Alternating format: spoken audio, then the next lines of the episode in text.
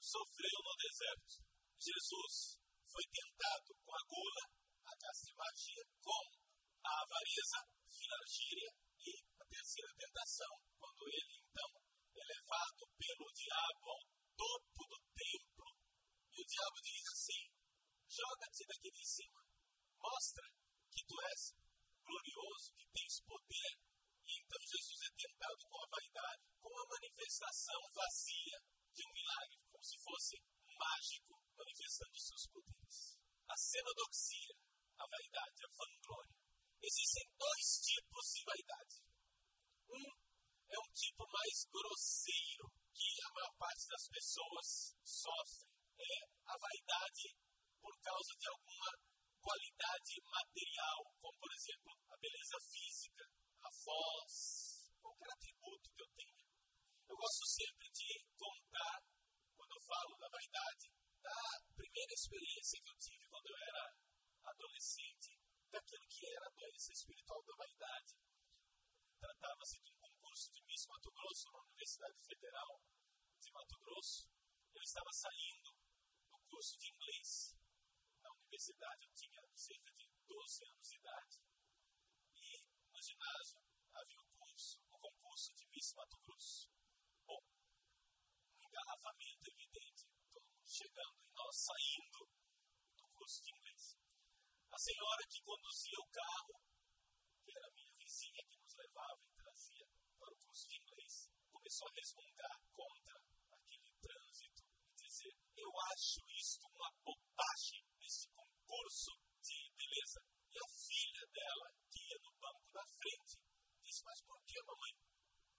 E ela disse: Um bando de mulheres se envaidecendo de uma beleza que elas não fizeram nada para merecer, porque elas receberam de Deus.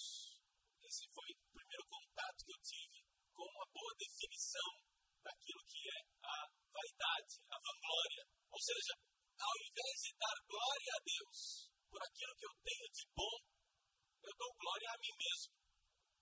Eu me vanglorio, eu me enalteço, ao invés de dar glória a Deus. Agora, não somente a beleza do corpo pode ser objeto de vanglória, mas também a voz, comportamento, o jeito de se portar, as roupas. Por isso, também a vanglória, nós nos lembremos, é um dos motores da avareza. Muitas pessoas gostam do dinheiro por causa da vaidade. Querem ter dinheiro para poder adquirir bens que as tornem bonitas, bem apresentadas. Por exemplo, a vaidade de ter um carro grande, possante, ou a vaidade de poder comprar um vestido costureiro francês. Seja como for, trata-se de um caminho de vaidade que nós adquirimos através da avareza. Também a competição por cargos. As pessoas podem ser vaidosas por causa de títulos, gostam de títulos, ou têm vaidade do poder. Também interessante isso. Uma doença espiritual que os santos padres chamam de filarquia, ou seja, a cobiça do poder, a sede do poder.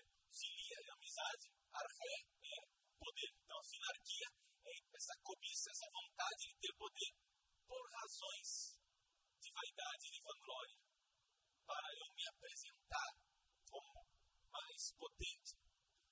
Esse tipo de vaidade grosseira pode ter também formas sutis, como por exemplo a pessoa que se envaidece de sua inteligência, da sua grande cultura. Tem algumas pessoas que você diz bom dia para ela e ela já começa a dizer tudo aquilo que ela aprendeu. Você faz uma pergunta, você acha que vai chover hoje, ela começa a dar uma lição de meteorologia. Ela precisa, a cada momento, dizer tudo o que sabe a respeito daquele assunto para demonstrar a sua inteligência. Esse é o primeiro tipo. É o tipo grosseiro de vaidade, que a vaidade como nós a conhecemos no dia a dia. Mas existe um outro tipo de vaidade. A vaidade que poderíamos dizer a vaidade espiritual. Do que se trata? Aqui então a vaidade se apresenta como uma doença típica para os progredidos na vida espiritual. Quem já se converteu há bastante tempo e começou a receber de Deus dons espirituais. Quem tem dons recebidos de Deus ou também virtudes adquiridas. Pessoa se envaidece por causa de seus jejuns, por causa de sua santidade, por causa de suas virtudes. É interessante que aqui nós vemos uma doença espiritual típica de gente que nós poderíamos até considerar muito santinha. Poxa, como fulano é santo. Até mesmo fazendo esses elogios, às vezes estamos prestando um péssimo serviço a essas pessoas. Diz São João Clímaco, na sua escada do paraíso, demônio da vanglória sente uma particular alegria quando vê que a pessoa começa a multiplicar as virtudes. O demônio fica alegre porque a pessoa vai ficando virtuosa. Quem assistiu aquele filme Advogado do Diabo com Keanu Reeves teve essa experiência, a última cena do filme, quando o advogado consegue derrotar o demônio. Então, o demônio toma a forma de um jornalista e começa a elogiar o advogado. Puxa vida, um advogado honesto. Isso é uma coisa muito rara. Eu preciso entrevistar você. E ele então marca uma entrevista, envaidecido pelas suas virtudes e a sua honestidade. Ele marca uma entrevista com um jornalista dessa escadaria. Nessa hora, o jornalista muda de feições, se vê que é Satanás. E Satanás então conclui o filme com essa frase: sin. Vaidade, meu pecado predileto. Quando achava que tinha vencido, começa tudo outra vez.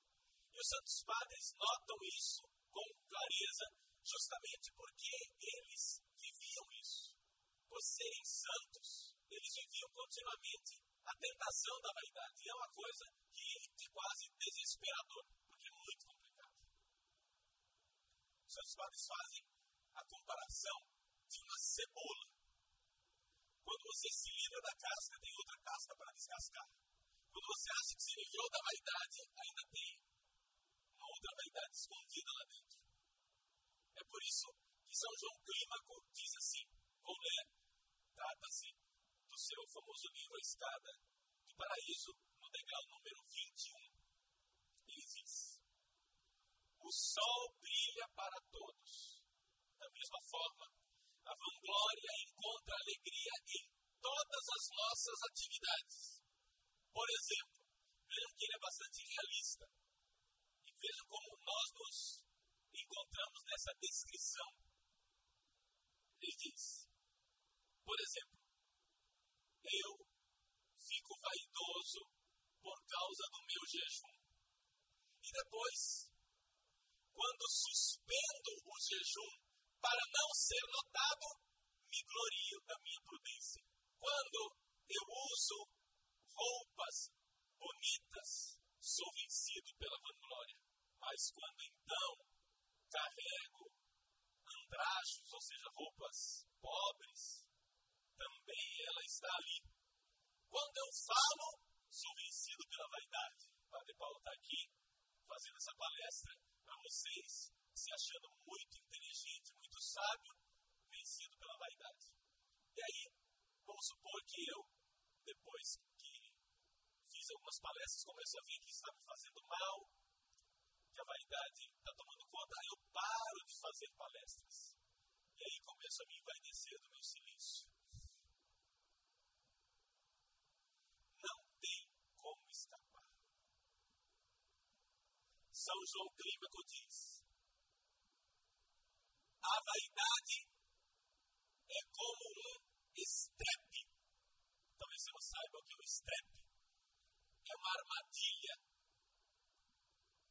soldados uma espécie de asterisco de quatro pontas. Três pontas caem para baixo, formando um tripé, e sempre tem uma ponta para cima. Não importa de que lado caia o estrepe, você está sempre estrepado.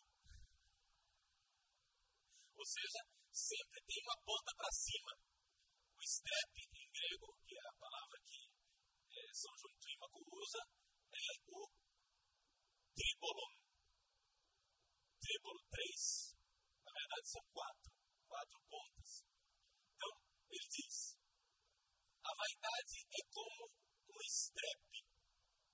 De qualquer forma que tu jogues no chão, há sempre uma ponta pronta para te ferir. Não adianta como você ajeite sua vida, a vaidade está sempre. Meus queridos, trata-se, portanto, de uma doença realmente universal. Uma coisa que é muito difícil a gente escapar. E que vai ser objeto de nossa luta por longos dias de nossa vida. Esse é o grande problema da vaidade. De todas as paixões que nós vimos, todas as doenças, o homem tira algum prazer. Por isso também a vaidade, podemos dizer, é doença ligada à carne. Existe um prazer em você ser elogiado, em você ser querido. E isto tudo é até tido como natural. Porém, por que, que a vaidade não é natural e é doente? Porque trata-se de uma mentira. Você está atribuindo a você mesmo uma glória que não é sua. Porque São Paulo nos diz: o que é que nós temos que não tenhamos recebido? É como uma criança que se vangloria do presente que deu para papai, mas ela antes foi a carteira de papai pegar o dinheiro para comprar presente para papai. Que presente é esse? Na verdade, não há nada que nós tenhamos que não tenhamos recebido de Deus. Trata-se de uma grande ilusão. Trata-se de sair da verdade a respeito de nós mesmos. Não somente isso. Vejam, a vaidade tem um salário, chama-se tristeza. Porque, por mais que nós queiramos ser estimados, louvados, queridos, terminamos sempre num vazio muito grande. Porque você sabe você não está sendo amado, louvado e querido por aquilo que você é, mas é por aquilo que você parece. Então o salário da vaidade é muito duro. Uma tristeza, um fracasso verdadeiro. Mas como a maior parte das doenças, a vaidade ela está enraizada na nossa natureza. Por quê? Existe algo criado por Deus que é aproveitado pela doença, aproveitado pelo demônio. O que é? É o fato de que nós nascemos para a glória. Deus nos criou justamente com essa vontade de glória. Por quê? Porque nós nascemos para a glória do céu. Nós somos criados para isso. Então, não se trata de algo fora da nossa natureza, uma aberração total e completa. As doenças espirituais, de uma forma geral, são sempre a perversão, ou seja, o mau uso de uma qualidade criada por Deus. Nós fomos criados para Deus. Nós fomos criados para esta glória. Por isso, Deus nos coloca com essa vontade de participar da glória dele. Essa tendência. Mas o que, a gente faz? Nós, para usar uma expressão de São Paulo na segunda carta aos Coríntios, capítulo 11, nós nos envaidecemos segundo a carne, ou seja, nos vangloriamos segundo a carne, esquecendo de Deus, deixando Deus de lado. São Doroteu de Gaza, nas suas espirituais, diz o seguinte: aqueles que desejam a glória são semelhantes a um homem nu que procura constantemente um pedacinho de tecido, não importa qual seja, para cobrir a sua indecência. Assim, quem está nu, despido de virtudes, procura a glória dos homens. Então, o homem atacado pela vanglória, pela vaidade, ele procura desesperadamente alguma coisa que cubra a sua indecência. Nós temos uma certa vergonha de apresentar quem nós somos. Uma pessoa vaidosa nunca quer ser vista tal qual ela é. Pessoas que de jeito nenhum se apresentam em público sem estar, aspas, produzidas. Pessoas que nunca se apresentam nem para as pessoas mais íntimas, de forma descontraída. Os santos padres põem o dedo na chaga, na ferida, quando nos mostram que a vaidade nasce de uma frustração ontológica. Ou seja, ela é uma frustração do nosso próprio ser, porque nós não somos assim. Nós não temos em nós mesmos a fonte das nossas coisas boas. Nós iremos ver quando nós tratarmos da terapia, da cura da vanglória. Qual é a cura da vanglória? É dar glória. Porque ali está a verdade. Reconhecer a fonte do nosso ser. Reconhecer a fonte da qual nós brotamos. Aqui está o problema. Está nesta frustração ontológica da vanglória. A vanglória como que imerge o homem no mundo de ilusão, no mundo de delírio. Existem várias manifestações desse tipo de paranoia da vaidade. Explico. Em linguagem técnica, na psicologia, a paranoia ela é sempre negativa. Mas os santos padres nos mostram que existem também paranoias positivas. Ou seja, alguém está cochichando no fundo da sala e aí eu, paranoico, vaidoso, digo, estão falando de mim. Não, eu sabia, eu vi aquele sorrisinho. Estavam falando de mim. Você estava falando de outra coisa. Ou então, uma paranoia positiva. Eu estou aqui dando uma palestra, alguém sorri e eu digo, eu sou um gênio.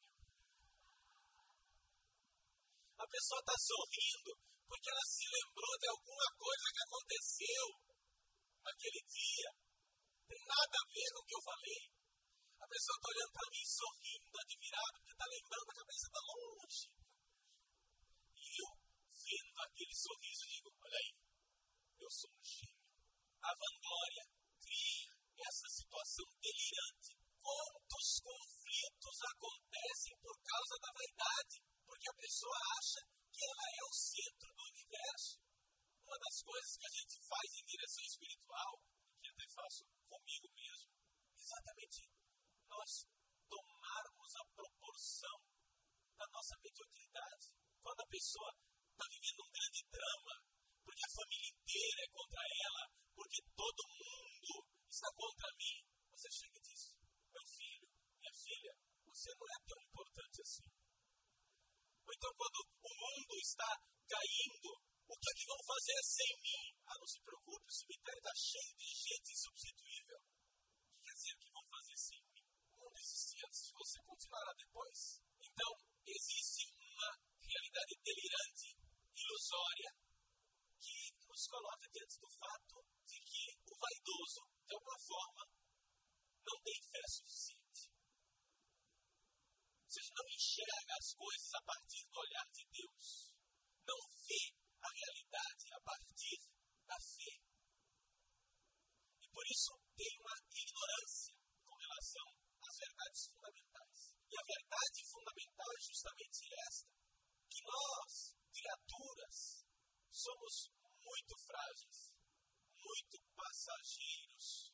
São Paulo usou a expressão bonita na 1 Coríntios 7, 31, dizendo assim: a figura deste mundo passa.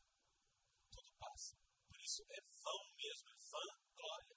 É uma fumacinha que desaparece. Enquanto a glória de Deus é interessante isso. A glória de Deus não, ela tem consistência. Tanto que a palavra glória, em hebraico, kabod, kabod quer dizer também gordo, grande, pesado. Deus é glorioso, tem consistência, tem peso, enquanto nós somos fumacinha. Deus tem densidade, poderíamos dizer na nossa linguagem mais moderna. A glória de Deus tem densidade, enquanto a nossa é evanescente. São João Crisóstomo nos diz: Por que tu corres atrás de uma sombra, ao invés de escolher a verdade? Por que tu buscas aquilo que perece, ao invés de ir atrás daquilo que permanece? Abandona a fumaça, a pura sombra, abandona a erva a erva daninha, abandona as teias de aranha. É impossível encontrar uma palavra que exprima com clareza esta miséria de inconsistência. A inconsistência da nossa vanglória. Por causa disso, entramos numa visão delirante da realidade. São Máximo Confessor chega a ser um pouco cruel, mas ele observa assim, as centúrias sobre a caridade, centúria número 3, número 58. Aos olhos dos pais passionais, as crianças mais deformadas, e deformadas até o ridículo, não passam dos seres mais belos e mais bem feitos. É de uma sinceridade cruel, né? Mas por quê? Porque o pai, mãe, vaidosamente diz: Veja como é bonitinho, porque saiu de mim. Se fosse dos outros, a mesma criança, saída dos outros, seria um monstrinho. Mas como saiu de mim, é maravilhoso. É esse o exemplo que São Máximo nos dá de visão delirante da realidade. Não somente isso. A vaidade destrói nossa paz interior. Porque nos põe numa agitação febril, numa ansiedade contínua. E isto é interessante. Produz exatamente os efeitos contrários daquilo que a pessoa desejava. O vaidoso termina colhendo, como fruto da sua grande ansiedade para querer aparecer, termina colhendo o escárnio. As pessoas muito vaidosas são escarnecidas, são desprezadas, são deixadas de lado, são ridicularizadas. Quem é vaidoso torna-se ridículo. E aqui se torna verdade aquilo que o Evangelho nos diz: quem quiser se salvar vai se perder. Exatamente quem se perde por amor a Deus, quem renuncia às vaidades, é exatamente esse que vive verdadeiramente. Por isso, o salário da vaidade, o salário dessas doenças espirituais é sempre terrível. No lugar do louvor que as pessoas esperam, terminam encontrando a indiferença, ou pior ainda, provocam o ódio, a inveja, o ciúme, fazem nascer críticas, sarcasmos, piadinhas, sobretudo quando a vaidade é manifestada com suas próprias palavras.